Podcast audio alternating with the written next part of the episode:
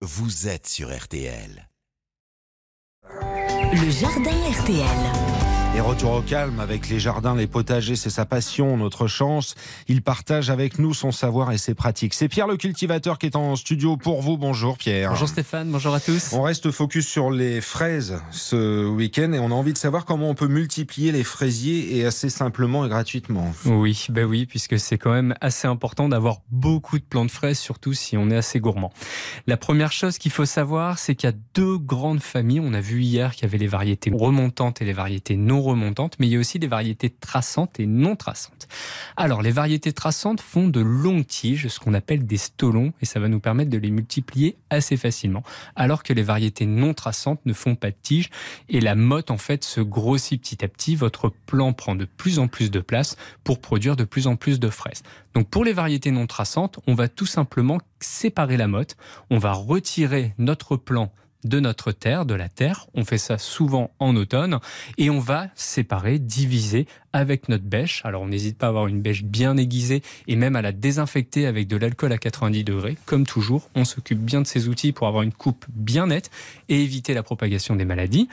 On divise cette motte et ensuite on va la replanter un peu plus loin où on va pouvoir la mettre dans des godets, dans des pots individuels, dans une terre encore une fois très riche Mmh. et bien légère pour que le système racinaire puisse se développer. Au moment où on divise cette motte, on n'hésite pas aussi à nettoyer notre plante. Donc on retire les feuilles abîmées, donc toutes les feuilles qui sont un peu jaunes, un peu noires. S'il y a des fruits qui sont un peu abîmés, donc normalement c'est assez rare en automne, mais si on a des petits fruits qui se sont nécrosés, on n'hésite pas à les retirer pour que le plant puisse s'aérer et que l'air circule au milieu de ce feuillage.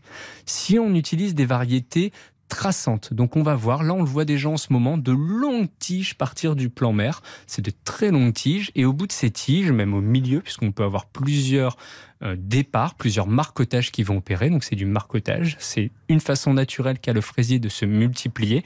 On verra des petites feuilles et en dessous des racines qui vont se développer.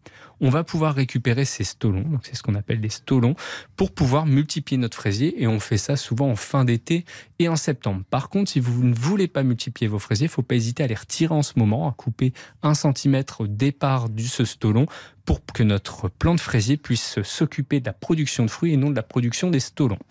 On récupère ces stolons en coupant un demi centimètre, un centimètre après le départ des feuilles et des racines, un demi centimètre avant, et on prend ce stolon et on le replante un peu plus loin dans une terre, encore une fois très riche, très légère, ou dans des godets individuels si on veut l'offrir à des amis. Il y a un vrai boulot justement de nettoyage pour prolonger le plaisir.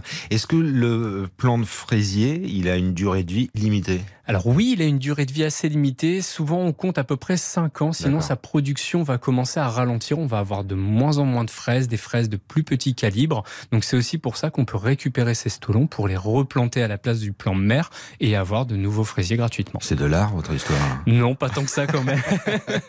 Merci pour le partage. Les auditeurs peuvent réécouter le rendez-vous évidemment sur rtl.fr. Comment multiplier les fraisiers? Vous avez aussi les vidéos de Pierre le cultivateur sur TikTok, sur Instagram. N'hésitez pas.